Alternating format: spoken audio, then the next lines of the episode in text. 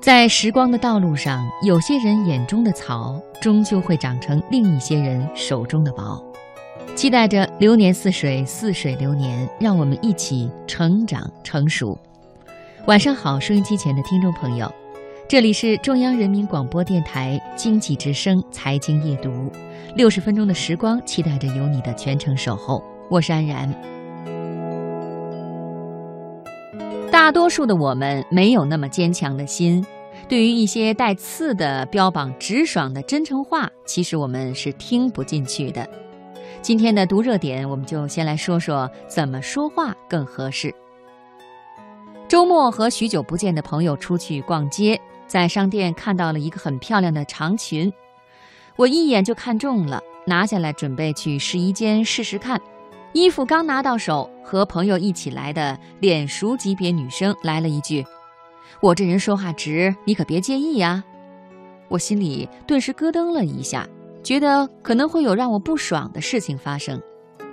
还没等我反应过来，她就说了一句：“这裙子呀，适合高个儿、比较瘦的女生，你太胖了，有点矮，估计穿不上，不适合你，你别试了。”你们能想象当时我心里的火焰是几个颜色的吗？我直接就炸了，瞪了他一眼，静静地拿着衣服走进试衣间继续试。出来之后和朋友该说说该笑笑，这个女生的话是一概不接。朋友感觉到了气氛的尴尬，趁着中午吃饭，把我拉到厕所洗手台跟我道歉说。他就那样说话比较直，不会拐弯儿，你别介意。其实人还是挺好的，比那些说话拐几个弯的人强多了。我冷笑了一下，说：“对不起，我和他不熟，我很介意。老娘就是听着不爽，怎么办？”我们从小都学过魏征和李世民的故事，他一直教育我们忠言逆耳利于行。结果，很多人的脑海中会固化为这些对你好的话可能会比较直戳人心，让你不舒服。他让你脑海中有这样一个设定：对你好的话一般都不好听。那么，如果我们反推一下，好听的话是不是一定都是对你不好的口腹蜜饯呢？当然不是。这些年有太多夸我的人，难不成都是要捧杀我？我可没有古代女主那么刀光剑影的生活，人家就是比较真诚的赞美一下我的小优点而已。小时候感冒吃药就特别爱吃带着糖衣的，对于甘草片这些一到嘴里就苦死了的药片，我老远看到就躲得远远的。那么带糖衣的和不带糖衣的药。药效有没有差别呢？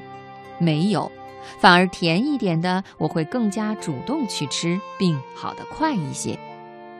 上学的时候，每次暑假作业，我基本上都是在开学前一天赶通宵，因为假期玩疯了都没写。我的姑姑就在我身边看着我写，然后损我：“让你玩啊，这下舒服了吧？刚放假的时候就让你写，你不听啊。”这话听了。简直就想摔笔和他干一仗。我老妈就在一边说：“别着急，一点一点的写，别写错了。下次记住了啊，一放假你就每天写一点，就不用这么着急了。”同样的意思，老妈的话就让我安心下来，好好的写下去了。如果有更好的方式，让人更舒服、更容易接受的说辞，就不必要去特意的剑走偏锋、言语犀利、带讽刺意味了。心中通透明白的人，能够理智的对待这些话语。